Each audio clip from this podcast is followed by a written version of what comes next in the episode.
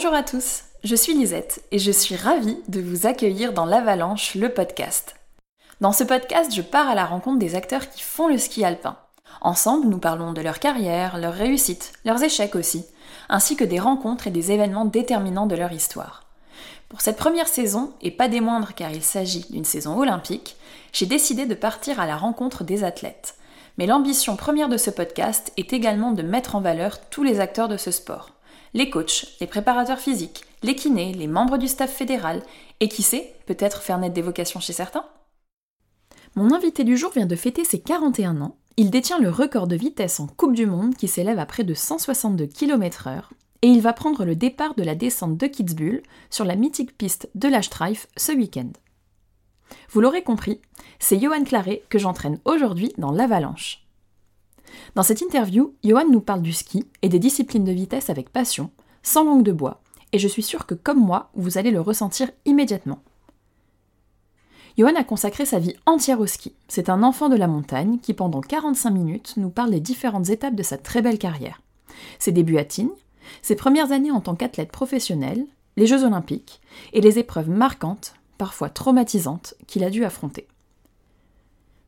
Mais avant de démarrer cette interview, laissez-moi vous présenter le partenaire de ce septième épisode, Event Altitude, l'entreprise fondée par Adrien Tramier qui a pour objectif de vous faire vivre des moments d'exception. Event Altitude, c'est avant tout un mélange de trois ingrédients, les séjours, les rencontres et les expériences. Ajoutez à cela la passion du sport, et voici comment cette jeune entreprise peut vous permettre de vivre des instants hors du temps à Tignes, à Val d'Isère et à la Rosière pour les amoureux de montagne que vous êtes, mais aussi dans le bassin d'Arcachon pour les amateurs de surf, et je sais que vous êtes nombreux, ou encore en Provence, sur le golfe de Saint-Tropez ou au Beau de Provence au milieu des lavandes. L'offre touristique originale que propose Event Altitude associe des cadres naturels exceptionnels à des établissements hors du commun, le tout dans le respect de l'environnement et des écosystèmes. C'est en 2015 qu'Adrien Tramier, le fondateur de l'entreprise, croise le chemin de Gerlin-Chichery, Tignard, comme Johan Claret, amoureux de sports extrêmes, champion de ski freeride et pilote automobile qui a notamment participé au dernier Paris-Dakar. Ensemble, ils décident de proposer des séjours et des événements no limites aux entreprises, aux équipes sportives et aux particuliers.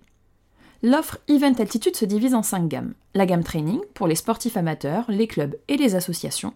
La gamme compétition réservée aux athlètes de haut niveau la gamme business pour les séminaires d'entreprise, la gamme gastronomie pour les amateurs de cuisine et de pâtisserie, et enfin la gamme wellness pour des séjours bien-être et santé. Pour certaines gammes, Event Altitude est même représenté par des ambassadeurs tels que Dorian de Colanta, présent pour des séjours 100% trail à Tignes. D'autres ambassadeurs de renom sont amenés à entrer prochainement dans le concept Event Altitude. L'offre touristique proposée par Event Altitude est variée. De la location d'appartements et de chalets d'exception à Tignes-les-Brévières, Tignes-le-Lac et Tignes-les-Boisses, au service sur mesure pour les entreprises ou les particuliers, en passant par des séjours en hôtel ou dans des lieux plus insolites, il y en a pour tous les goûts. Event Altitude cherche à développer l'offre touristique sur la saison hivernale, comme l'intersaison ou l'été. Rendez-vous sur le site internet www.event-altitude.com ou sur Instagram et Facebook sur la page Event Altitude pour y découvrir les différentes offres et gammes et peut-être planifier votre prochain séjour à la montagne. Et maintenant, place à l'épisode. Bonjour Johan. Bonjour. Merci d'avoir accepté mon invitation. Bah merci, merci de, venir et de consacrer un petit peu de temps. Bah je t'en prie. Il faut savoir que c'est Mathieu Bellé qui m'a vivement recommandé de venir t'interviewer. c'est gentil. Il m'a dit, euh, je cite, il faut absolument que tu reçoives Yo-Yo dans le, dans le podcast. Donc euh, voilà, c'est euh, aussi grâce à lui. Ouais, d'accord, je le remercierai, alors c'est gentil. C'est gentil de sa part. bon, après, t'étais dans la liste des personnes que je voulais recevoir, donc on, s'y retrouve finalement. Et donc ensemble, on va parler de, de, ton immense carrière, on va parler de vitesse, on va parler de, de Kitzbühel, de la suite de ta carrière. Mais avant tout, j'aimerais que tu nous dises un petit peu qui tu es et comment est-ce que tu te définirais? Je suis, comme beaucoup de skieurs, je suis un enfant de la montagne, un vrai savoyard. Euh, j'ai grandi à Tignes, dans ma station d'origine. Euh, je suis né ici à Annecy, euh, bah maintenant il y a 40 ans. On peut le dire. Et j'ai grandi, ouais, j'ai grandi vraiment en montagne, vraiment à plus de 2000 mètres d'altitude. Donc j'ai un parcours plutôt classique pour un skieur. je suis un passionné de sport depuis tout petit. Franchement, c'est quelque chose. j'ai adoré toucher à tous les sports.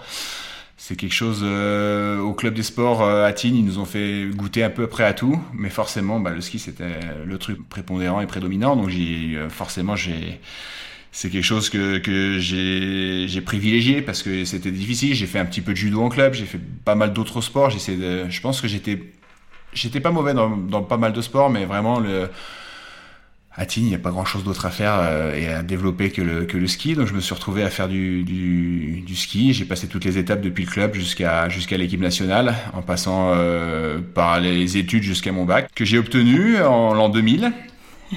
et puis à un moment donné, j'ai commencé à continuer, vouloir continuer mes études, mais j'ai dû faire un choix. Donc j'ai choisi le ski. Je suis allé voir un peu euh, mes parents un lundi, je me souviens. Je suis allé voir mes parents et je leur ai dit, bah écoutez, je veux faire que du ski. Donc euh, c'est, je, je, vais arrêter tout ce que je veux faire à côté, ça me prend trop de temps et c'est. Ils ont réagi comment? Bah mes parents étaient, ma, ma, mère insistait pour que je fasse beaucoup d'études quand même à la base, mais elle a compris qu'elle avait pas trop le choix et que et j'étais pas en plus j'étais pas quelqu'un qui était pas doué pour les études, mais j'avais pas trouvé ma voie par contre du tout. Et ma voie pour moi, je me suis jamais posé la question de savoir qu'est-ce que j'allais faire dans ma vie. Je voulais faire skieur, enfin je voulais faire sportif quoi qu'il arrive, c'était quelque chose. J'avais toujours eu l'esprit de compétition.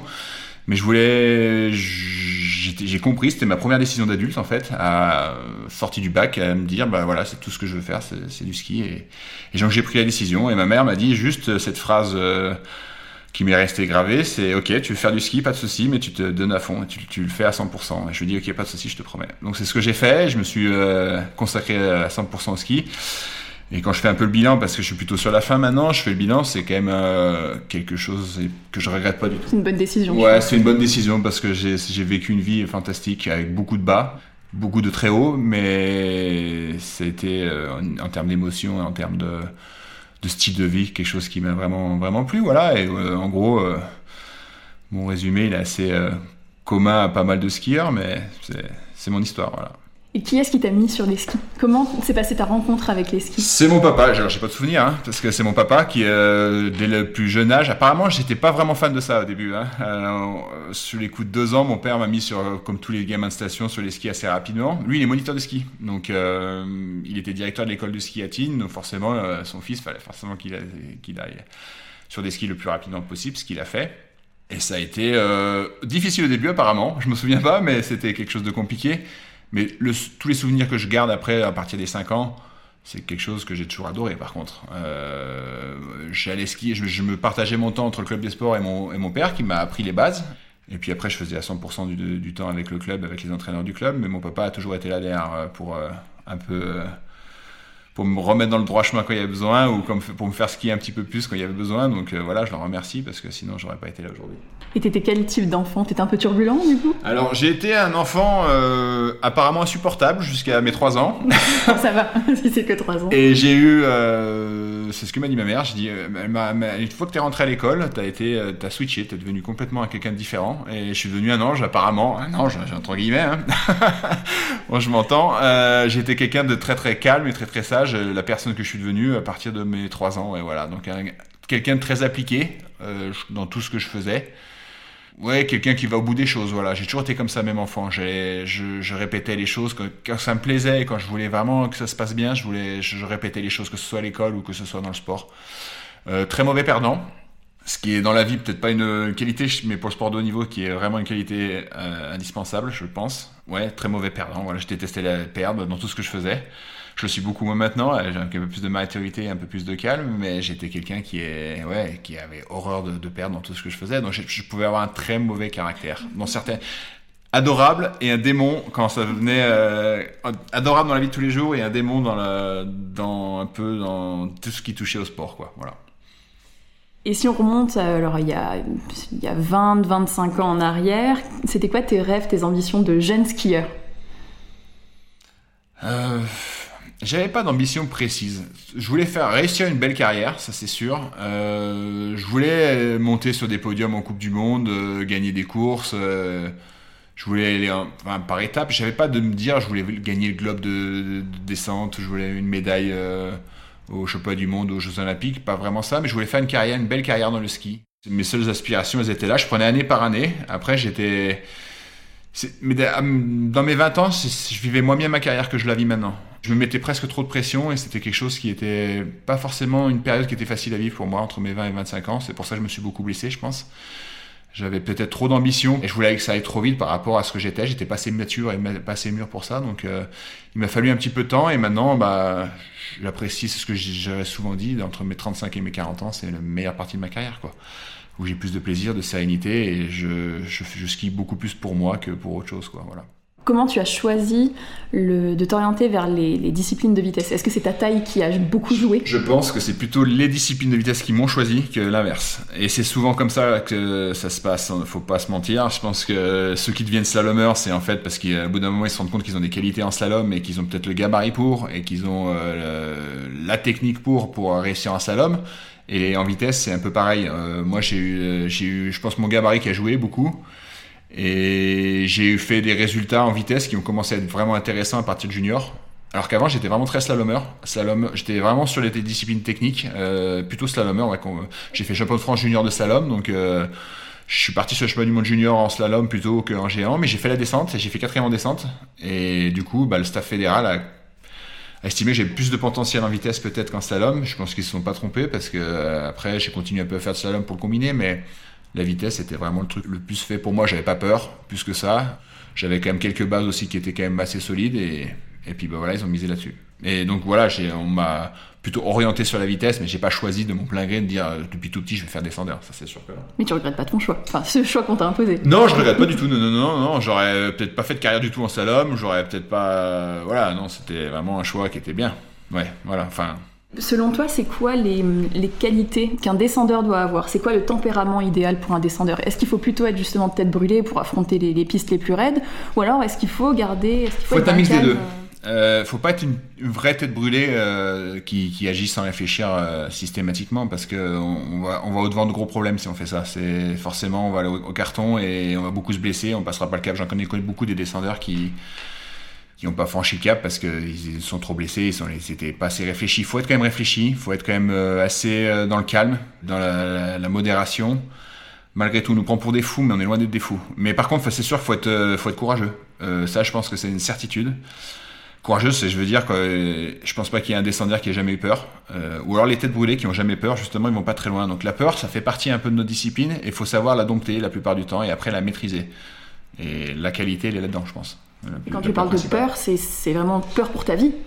Euh, ouais, pour ton intégrité physique, il a peur, euh, qui est difficile. À... Moi, je l'ai déjà eu, oui, euh, quand j'étais plus jeune, quand je disais, quand on débarque sur le circuit Coupe du Monde, c'est pour ça que ces, premières années, je les ai mal vécues, je pense, parce que j'étais quand même dans un.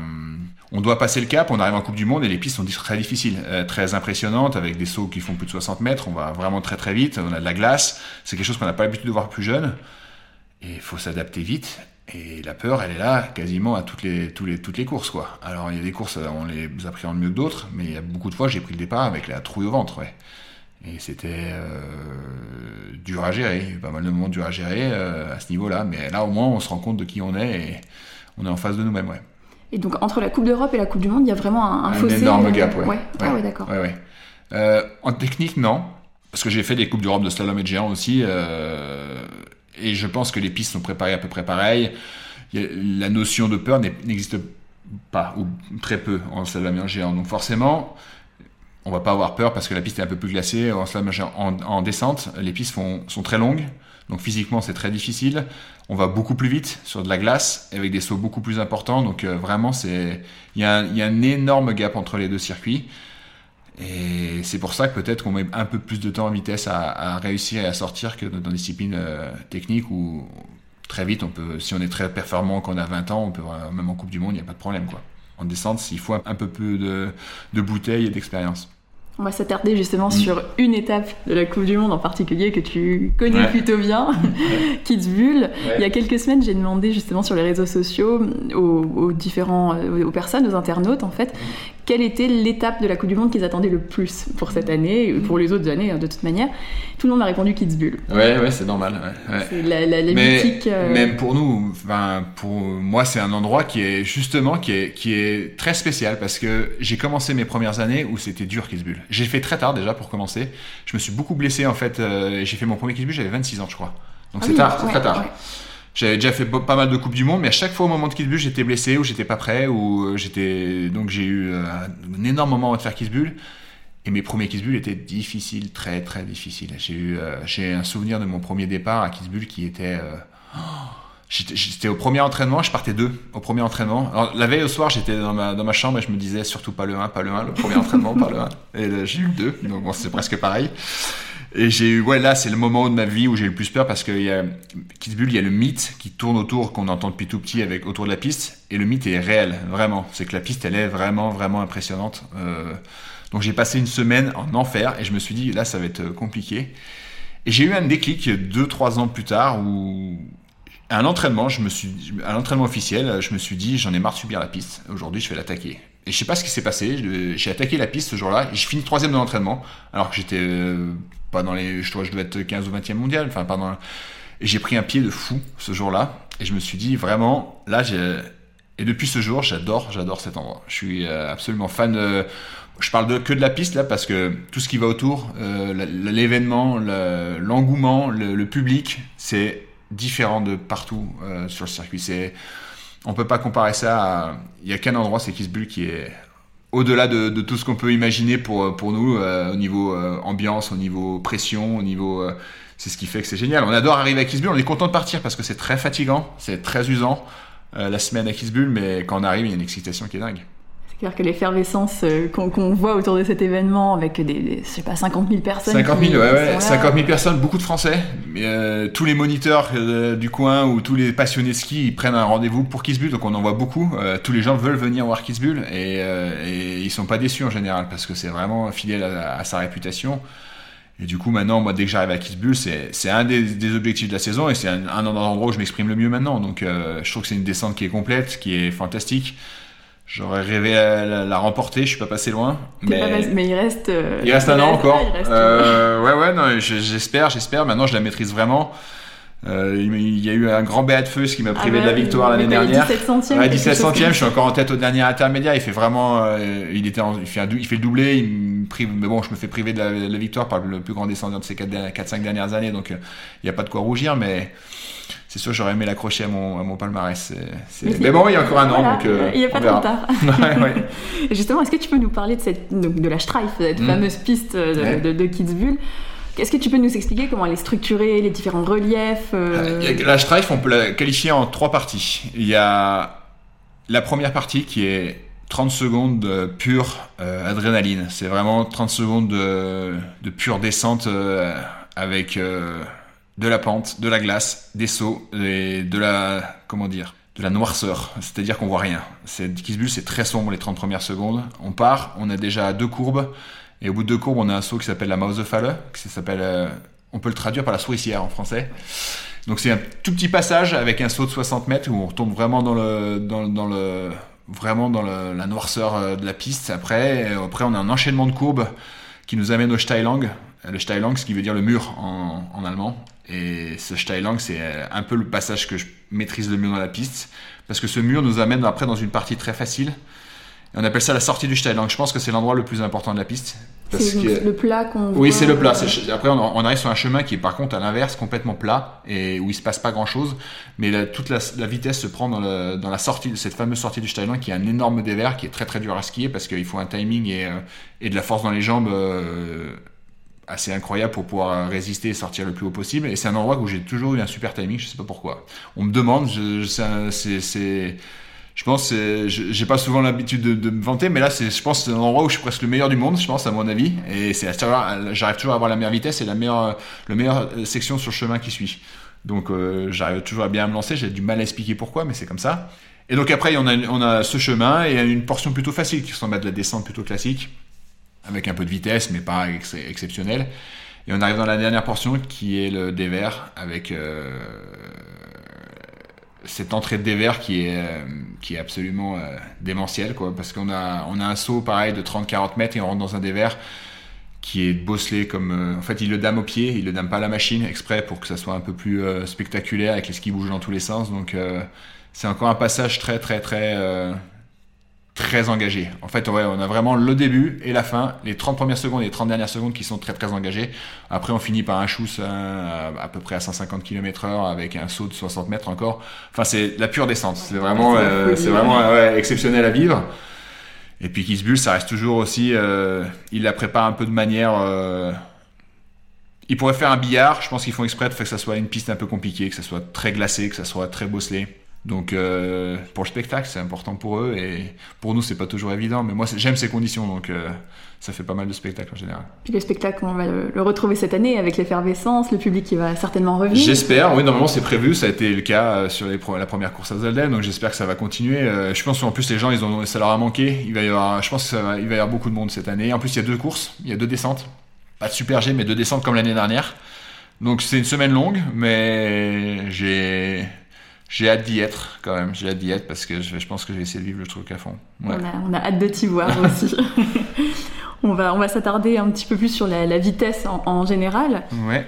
Euh, donc la vitesse, c'est la, descente, euh, c'est une, une, discipline qui est assez particulière où tu disais il y a des phases d'entraînement et tu as la, la, course qui arrive après ces trois phases. Mhm. Est-ce que tu peux nous parler un peu de, de ta gestion des phases d'entraînement et de la course en, en, tant que telle? Est-ce que tu mets la même intensité euh, pour les quatre courses ou alors tu essaies de jauger, tu t'en gardes un peu sous le pied pour la course? Ça peut être très variable, ça dépend un petit peu. Si je me sens très bien, j'essaie d'en garder sous le pied parce que je, je sais que je, je, maîtrise la piste et que j'ai pas besoin de, de forcer plus que ça l'entraînement. On peut pas être à fond les deux entraînements et le jour de course, plus le super G souvent derrière, ça fait quatre jours à, fond. Je pense que c'est c'est pas une bonne chose et moi je laisserais trop d'énergie en tout cas en général. Donc en général je suis franchement pas à fond sur les entraînements, à part si j'ai décidé ou j'ai l'impression que je skie pas très bien ou j'ai l'impression que j'ai encore des choses à voir sur la piste ou j'essaie de mettre de l'intensité parce que j'en ai besoin parce que pour me préparer pour la course j'ai besoin de ça. Quand je suis en pleine confiance, non, j'en ai pas besoin. Et puis en général, je suis quand même vite à l'entraînement sans forcer. Donc euh, si, ça, si ça se passe comme ça, il n'y a pas de souci.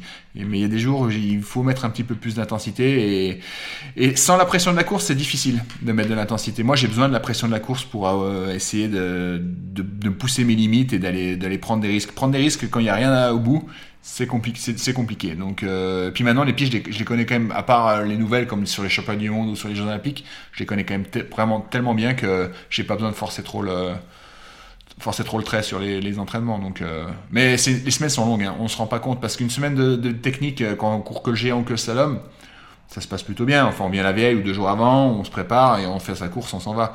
Nous, c'est quand même quatre voire cinq jours. C'est très très long. Et souvent, la, même si on met pas la même intensité qu'à la course, le stress fait qu'il y a quand même du stress quand même au départ. Faut pas, on, fait une descente de Coupe du Monde et les, conditions sont quand même quasiment la même que la course, donc faut quand même être présent et on laisse beaucoup d'énergie mine de rien euh, sur une semaine. Donc euh, faut, être pris dans là-dessus. Faut pas en laisser trop avant. Et quand on est jeune, souvent, moi ça m'est déjà arrivé de faire des, super entraînements et j'avais plus rien à la course et je faisais pas bien. Et je sais que les meilleurs font, on garde toujours sous pied en tout cas. Et ça accélère beaucoup d'ailleurs le jour de la course, euh, ça descend les temps de 2-3 secondes souvent parce que les gens sont pas à fond. Et puis il faut, faut, vraiment s'adapter parce que c'est vrai que c'est tu, tu, parles de, de, semaines qui sont longues, mais il y a mm. aussi des, des phases d'entraînement qui sont annulées en raison du temps. Oui. Vous vous retrouvez en haut euh, au départ et puis il faut se rhabiller, il faut redescendre, euh, euh, tout est annulé. Comment tu gères justement, ou comment tu as pu gérer au cours de ta carrière des annulations d'entraînement? La vie de descendeur, elle est de beaucoup d'attentes. Euh, quand justement, quand il y a des gens comme Alexis Pinturo qui viennent faire de la vitesse, ils hallucinent des fois de, notre rythme qui est, on se lève très tôt, mine de rien, on se lève quand même tôt pour faire les reconnaissances et tout, et ça nous arrive de courir, on peut se lever à 7 heures du matin pour courir à 13 heures, et les, moments d'attente, ils, sont vraiment, euh, c'est tout le temps. Et encore quand ça se passe bien et qu'il fait beau. Et justement, quand il fait, on a des mauvaises conditions météo, qu'on a du mauvais temps, qu'on a de la pluie, on sait qu'on passe pour une, on part pour une longue journée en général parce qu'il y a des reports. Souvent, c'est des reports toutes les demi-heures, donc c'est compliqué parce qu'il faut gérer la, la... faut resté dedans au niveau de l'influx parce qu'il faut rester quand même concentré sur ce qu'on va faire parce qu'on se dit on se dit toujours ça va courir ça va courir. On sait jamais en fait. Des fois ça va ça va s'annuler et des fois ça va courir.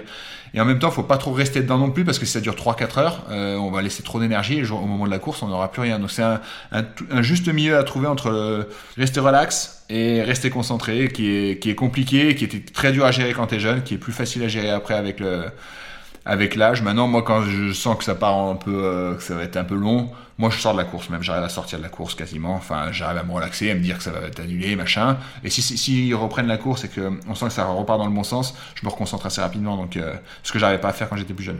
C'est vrai que c'est des disciplines d'expérience aussi où Énormément, ouais. On s'améliore, euh, alors physiquement, ok, mais il y a aussi la partie peut-être mentale euh, qui, joue énormément dans cette Mentale, ouais, bah, la connaissance de soi en descente est super importante. Pas aller trop loin, pas pousser le curseur trop loin, connaître les pistes, gérer justement tout ce que je disais, ces moments d'attente, ces moments de, de pression, euh, gérer son stress, gérer son, son mindset. je dis parler en anglais parce que je sais pas trop comment le dire en français, mais ça, ouais, son état d'esprit, son, sa, sa concentration qui est qu'on n'apprend pas quand on est quand on est gamin quoi. C'est sûr que ça c'est c'est des choses qui s'apprennent avec euh, avec après avoir fait 200 descentes de coupe du monde quoi. Ou même avant mais forcément moi j'ai pris plus de temps je pense à apprendre tout ça. J'aurais aimé avoir plus de maturité plus tôt mais ça, ça a pris du temps et, et puis il y a, y a toujours les, les parties blessures qui sont dures à gérer aussi en descente. Et ça c'est plus dur encore quand ça, bien gérer je pense parce que ça c'est L'expérience aide aussi, les retours de blessures. Les premières blessures sont dures à gérer. quand on s'est cassé un genou, euh, le premier est toujours difficile, le deuxième beaucoup plus facile. Mm. Mais justement, est-ce que quand tu es dans, ta course, est-ce que tu peux penser, est-ce que tu peux anticiper par exemple une chute? Est-ce que quand tu es dans la pente, tu, tu peux euh, penser aux, je sais pas, aux 10 secondes qui vont arriver, 15 secondes qui vont arriver plus tard, par exemple sur, euh, sur Kidsbull, tu connais ah exactement. on est vraiment dans le moment présent. ouais, je suis, on est vraiment dans le moment présent. Moi, ça arrive souvent de finir une course et de, de ne pas savoir ce qui s'est passé tellement j'ai été dans le moment présent et où j'ai vraiment, je suis dans le moment présent et je suis vraiment dans l'instant d'après, juste après, après, après. Et des fois, je finis les courses et je me rappelle plus trop ce que j'ai fait parce que j'étais vraiment dans un, un état second où j'ai dû me concentrer énormément sur, sur ce que je faisais. Après la chute, on la voit arriver. Euh, des fois, on la voit arriver, des fois, elle se produit en une fraction de seconde. Des fois, on la, voit arriver parce qu'on n'est pas dans la bonne trajectoire, qu'on tente quand même, et qu'on se sent déséquilibré. Sur un saut, moi, c'est déjà arrivé. Au moment du décollage, je sais que ça va mal se passer parce que je suis tombé l'an dernier, justement, à Kitzbühel au dernier entraînement. Euh, au moment du décollage, je sens que je suis pas très bien positionné, que je suis pas équilibré et que ça va, peut-être mal se terminer. Et petit à petit, je me sens déséquilibré vers l'arrière et je sens que je peux rien faire que. Là, je me dis, c'est sûr, je vais, je vais me cracher. Alors maintenant, il faut gérer euh, le crash le, plus, le mieux possible. Voilà, c'est tout. Mais sinon, euh, c'est.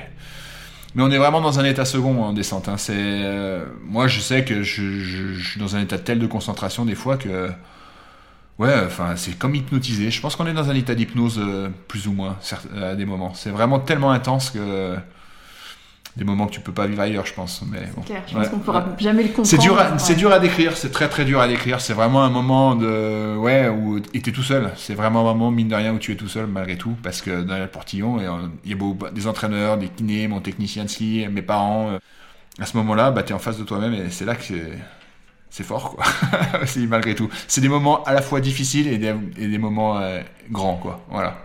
Et est-ce que tu as pu avoir des moments de, doute dans ta carrière Je pense euh, bah, par exemple au, décès de, David Poisson qui, a certainement affecté euh, beaucoup de gens euh, dans, l'équipe. Est-ce qu'à ce, moment-là tu te dis bah, il s'est passé cet événement, je, vais donner encore plus pour lui rendre hommage Ou alors est-ce que tu te dis là c'est trop, là on, on vit notre vie en fait? Ouais, non mais quand ça s'est produit en fait à aucun moment j'ai voulu arrêter ma carrière comme ça d'un seul coup. Je crois pas. Ça, c'est sûr que non. De toute façon, c'était pas l'esprit qu'avait David de toute façon. Donc ça, c'est sûr que j'ai pas, j'ai pas eu, j'ai jamais eu peur pour ma pour ma santé. Après, c'est bizarre, hein, c'est très étonnant. Après, ça a été euh, un événement tellement traumatisant que j'ai eu une année de carrière qui a disparu dans ma tête je peux pas trop l'expliquer comment. Je, me suis euh, remémoré l'année dernière fois les courses qui se sont passées. J'en ai aucun souvenir.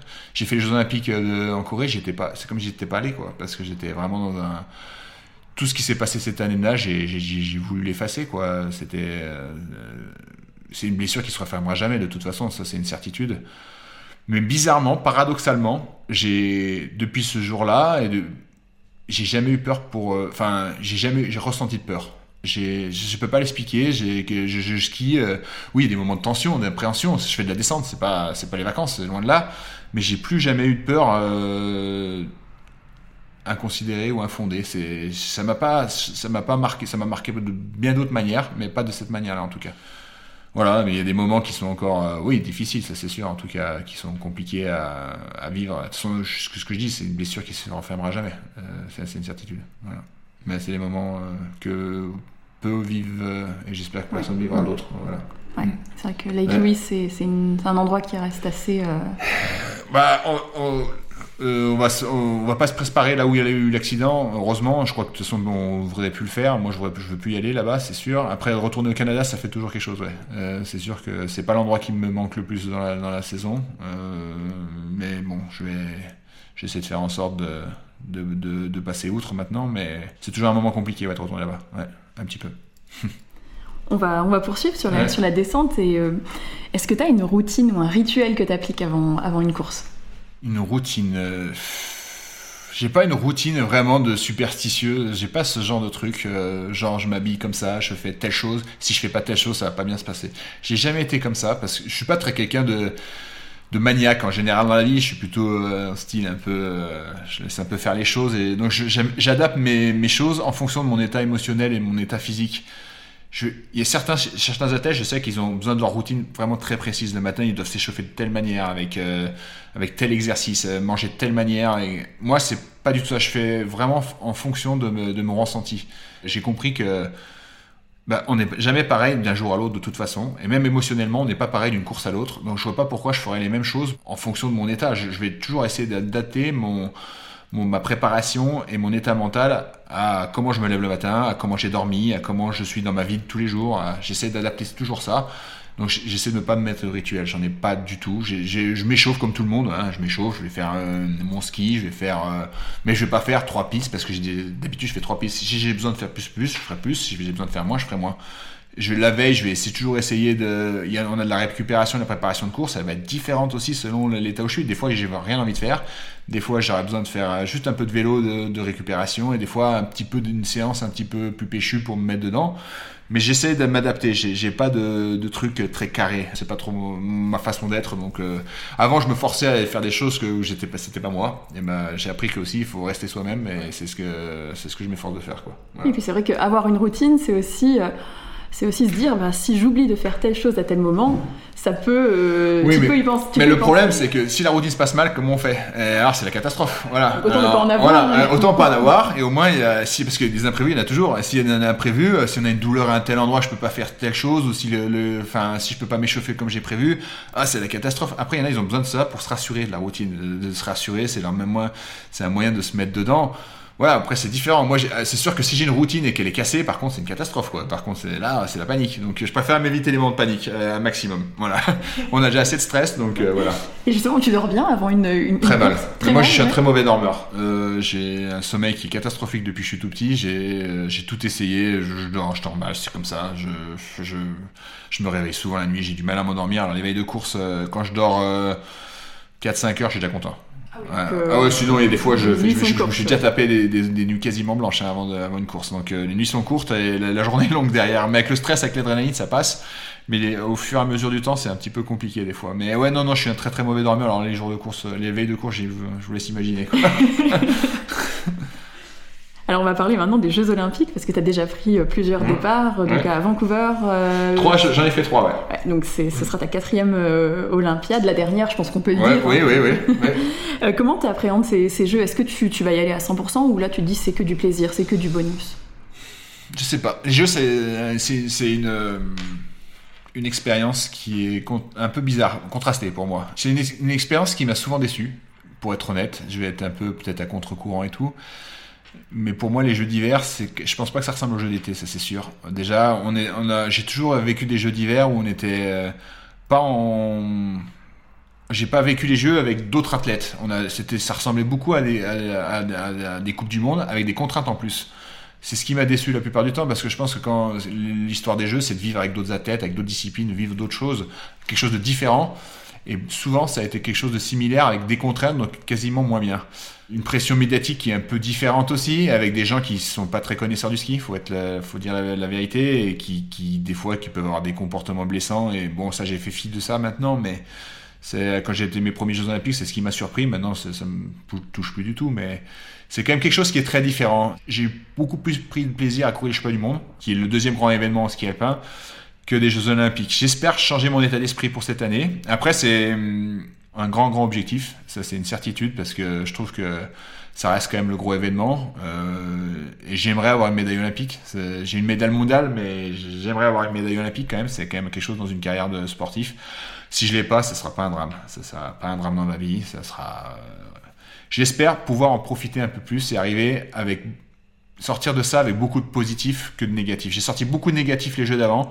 Je pense que j'arrivais peut-être pas avec le bon état d'esprit. Maintenant, j'ai beaucoup d'expérience euh, et j'espère arriver avec beaucoup plus de, de positifs et, va effacer tout le négatif parce qu'il va y avoir beaucoup du négatif en Chine. Ça va être, euh, faut pas se leurrer, ça va être compliqué.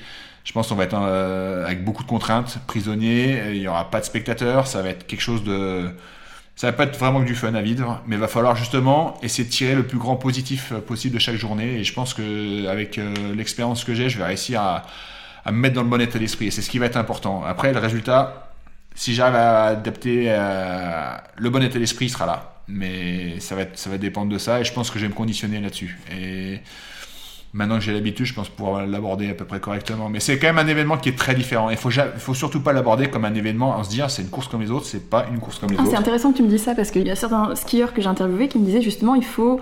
C'est une, une, je suis pas d'accord avec ça, c'est pas vrai. C'est pas vrai. Parce que si tu ne. Enfin oui, alors sur le coup, faut skier comme une course comme les autres, euh, évidemment. Faut pas essayer de, surskier ou de, de, de, faire quelque chose, de faire n'importe quoi. Mais il y a, celui qui, qui dit que c'est une course comme les autres, c'est pas vrai. C'est pas une course comme les autres. Et sinon, faut le savoir. C'est pas vrai parce que c'est pas une course comme les autres. Faut faire, euh, faut faire en plus ou faut faire ses, ses, ses habitudes. Mais la course et la pression médiatique, tout ce qui est autour, ça sera différent. Et c'est différent. Et justement, faut l'aborder d'une manière différente. Moi, j'en suis convaincu. Après, faut le savoir. Maintenant, je le sais. Après, tout le monde est différent. Hein. Tout le monde est différent. Hein. Moi, je, sais qu'il faut que je l'aborde différent. Et donc, tu parles beaucoup de, la pression médiatique. Je pensais pas te poser cette question. Je l'ai posée à d'autres, plus, plus jeunes, moins, moins expérimentés. Comment toi, tu t'as appris à gérer cette pression? C'est vrai que c'est le moment où le grand public euh, met des, visages sur des noms des, skieurs. Euh, puis tu dis que tu, le disais très bien, hein, il y, a des médias qui commencent à s'intéresser à ce sport juste pour juste tous les 4 ans en fait. Donc on arrive avec des commentaires qui sont peut-être pas les plus les plus agréables à entendre. Comment tu comment tu gères cette pression? Alors moi je l'ai plus du tout. Euh, je vais être honnête, euh, la pression médiatique, je cours vraiment que pour moi, je m'en fiche, mais royalement. Euh, mais vraiment, au fond de moi, c'est que je, fais mon métier, j'ai du plaisir à moi partager beaucoup de choses avec les journalistes et tout. Moi, j'ai une super relation avec la plupart.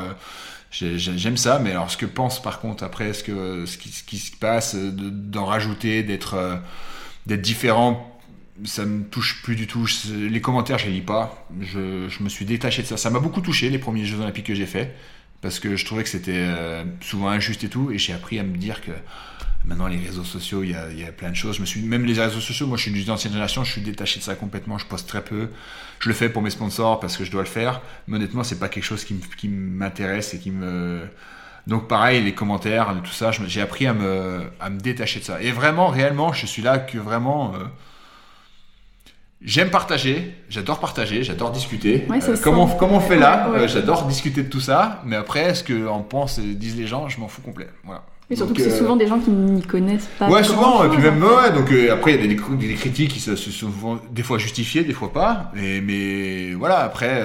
Ah, c'est facile en fait de vous juger sur une course, ouais, sans sur connaître. Mais surtout, en plus, on est une discipline, alors, j'ai encore choqué des gens peut-être en disant ça, mais on est, on est, on est un sport où on peut vivre sans les genoux c'est étonnant, mais on est un sport quand même, euh, même si on n'est pas un sport des plus connus.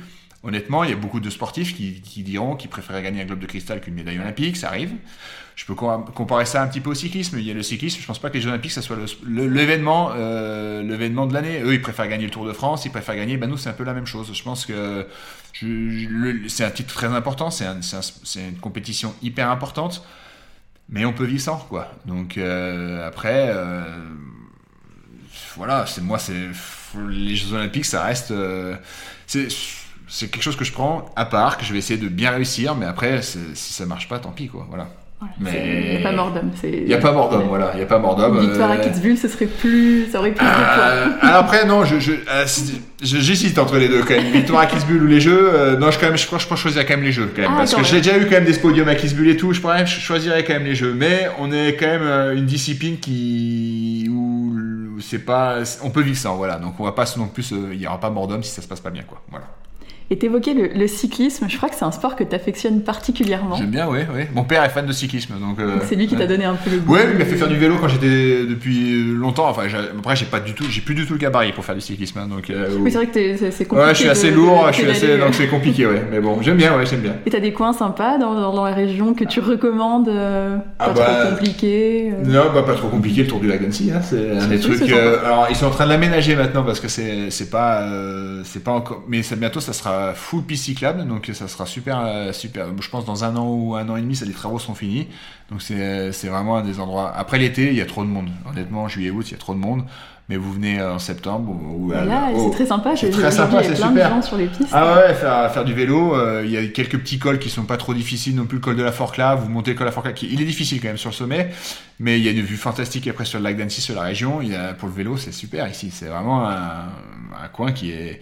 Et puis le lac d'Annecy, moi je l'ai fait, je pense que je l'ai fait 20 fois cette année. Donc, euh, Ah oui, donc, en euh, récupération et tout, je le fais quand même régulièrement et c'est un- c'est pas trop difficile, les gens peuvent s'apprécier. Donc euh, ici, euh, pour le vélo, Annecy, c'est bah, c'est une, ville et une région sportive quand même. ouais, Ouais. c'est vrai qu'on a, y a- Ouais. on a beaucoup de chance euh.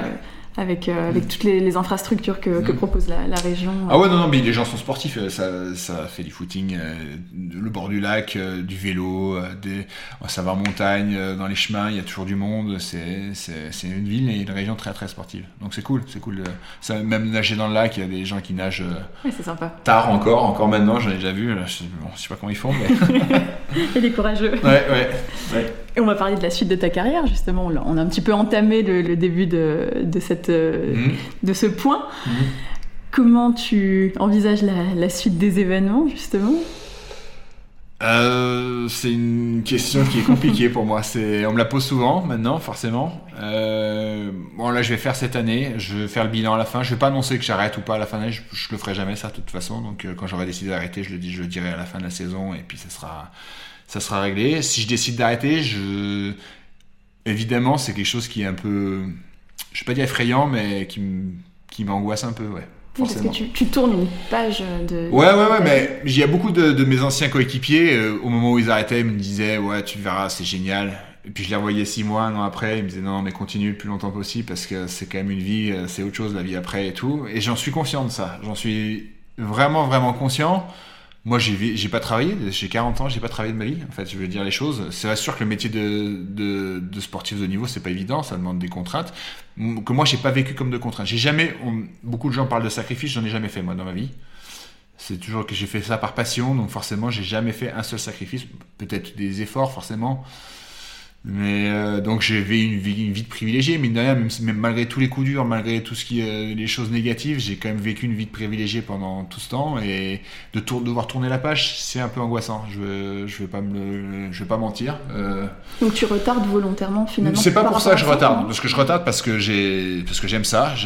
J'ai encore de- du plaisir à m'entraîner parce que je il y a plein de mes potes à 30 ans ils ras le bol et tout ça. Moi j'ai toujours du plaisir à aller m'entraîner physiquement, à aller me, aller m- aller skier. J'ai du plaisir à faire du ski libre le matin, aller faire euh, des, des manches comme ça, du, du- juste du ski pour moi. J'ai donc tant que j'ai tout ça, Puis t'as encore ta place en plus. puis j'ai encore ma place, je suis encore performant. Ouais. Ça, c'est super important parce que le jour où je suis plus performant, je me sens plus capable d'aller jouer avec les, les- les meilleurs.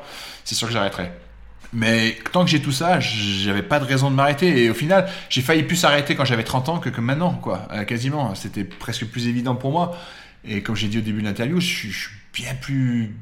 Je prends bien plus de plaisir maintenant qu'avant. Donc, euh, c'est sûr que le jour où ça va s'arrêter, ça va être euh, une autre vie, ça va être un peu euh, différent. Je sais pas trop, j'ai tout, tout consacré à ça. Donc j'ai pas une ré- conversion toute tracée, je sais pas trop. je pense que je vais prendre du temps pour moi, pour poser les choses, pour voir ce que j'ai envie de faire, voir ce qui va me manquer, ce que j'ai besoin de, réaliser. Et, et après on verra, mais voilà, il y a rien de tracé quoi en tout cas. Puis nous, on est, on est très fiers de t'avoir encore dans, de te voir encore en fait sur, les, sur les, les, les courses. Vraiment, non, vraiment. Ouais. C'est vrai que moi personnellement, Kitzbühel l'an dernier, je pense que c'est un des, des moments les plus mémorables euh, Ah, c'est que, que- que je garde en mémoire. Et je voulais savoir, enfin, je voulais avoir ton ressenti à toi. Qu'est-ce que, qu'est-ce que tu penses de ta propre carrière? Bah, j'en suis super fier, honnêtement, Ah je vais le dire, vraiment. Je, je- je- j'en suis super fier parce qu'elle n'était pas gagnée. J'ai eu beaucoup de coups durs. Je me suis vraiment beaucoup blessé à des moments clés de ma carrière. J'aurais pu faire des, je- j'en suis convaincu, faire mieux plus tôt. Mais j'ai eu des, des moments charnières. Au moment où je suis rentré en Coupe du Monde, je me suis cassé un genou. Ça a été compliqué de revenir. J'ai eu deux saisons blanches derrière. Je pensais que j'allais jamais pouvoir revenir. Je me suis accroché. À chaque fois, je me suis reblessé à des moments où je recommençais à être bien. Et juste, je pense, à partir de mes 30 ans, je me suis plus blessé. Quoi. Enfin, beaucoup moins blessé. Et c'est à partir de moi, j'ai pu construire quelque chose à partir de 30 ans. C'est quand même fou parce que j'ai perdu 10 ans de ma vie, quasiment 10 euh, ans de carrière, quoi. Donc euh, 10 ans de carrière, mais été ce dont je suis plus fier, hormis les résultats, je crois que c'est le fait de m'être accroché tout ce temps et d'avoir euh, surmonté tout ça. Honnêtement, c'est quand je fais le, bilan, ça j'en suis fier, j'en suis super fier. Euh, après oui, il y a eu cette médaille pas du monde, il y a eu ces résultats qui se bullent, ces podiums, voilà. Mais le fait d'avoir euh, réalisé tout ça et d'être encore là, aussi performant à mon âge, moi, j'en suis, ouais, je veux dire, je suis fier parce que je pense qu'il y a pas mal de coureurs qui vont vous dire qu'ils sont pas fiers de leur carrière et qui ont des bien meilleurs résultats que moi, mais moi, j'en suis, je peux dire maintenant, je suis fier. Il manque juste une petite cerise sur le gâteau, ce serait une victoire, ça, c'est sûr, j'ai couru après depuis longtemps. Mais si elle est pas là, c'est pas grave non plus. C'est que j'aurais fait tout. En cyclisme, on se souvient de, de, de Poulidor. Ouais, voilà. J'ai fait euh, deuxième pas mal de fois. Ça, ça a pas, ça a pas souri. De, je pense que ça a été un manque de réussite. Ça va pas mal de moments. J'ai vraiment, j'estime pas avoir une carrière chanceuse, euh, mais voilà, au moins j'ai eu le mérite de m'accrocher et d'avoir fait ce que j'ai fait à, bah, à force de, travail et de, de persévérance. Donc c'est la fierté, elle est là, ouais, plus que le résultat. Voilà, en, gros. Je vais terminer par euh, une, une question qui, je pense, est assez compliquée. Pour toi, c'est quoi la définition de la réussite? Euh, La réussite dans le sport ou dans la vie? Justement. bah, dans le sport, je pense que c'est d'être allé. Euh, ah, c'est compliqué ouais, comme question, ça c'est sûr, parce que euh, le sport, il y a forcément une part de résultat, parce qu'on fait pas du sport de niveau s'il n'y a pas des résultats qu'on a. Donc une carrière réussie, c'est d'avoir réalisé quand même, peut-être pas ce, que, ce dont tout le monde rêve, parce que tout le monde rêve d'être un immense champion, mais d'avoir des résultats euh, conformes à ce qu'on espérait quand même, ça c'est quand même une, une part. Mais c'est surtout de, je pense que la réussite c'est dans le ce que je disais, d'être fier de ce, qu'on a fait, du travail accompli, du chemin. Moi, je suis fier du chemin plutôt que du résultat. Quoi. On dit souvent le voyage est plus important que la destination, mais le voyage a été super. quoi. C'est pour ça que j'estime ma carrière réussie, parce que le voyage a été fantastique. J'ai partagé plein de choses avec des gens super, avec euh, des amis, avec... Euh, je me suis toujours quasiment bien... Enfin, je me suis toujours entendu avec tout le monde dans ma carrière. Ça s'est super bien passé ça la réussite. Donc je peux pas dire que j'ai pas réussi ma carrière. Euh, mais je pense que dans la vie c'est à peu près pareil. La, réussite elle est là dans le fait d'être heureux dans, dans, ce qu'on a accompli d'être heureux dans sa vie quoi tout simplement. Et moi j'ai été heureux de faire mon sport tout, tout ce temps là voilà. Merci beaucoup. Bah merci. Merci à vous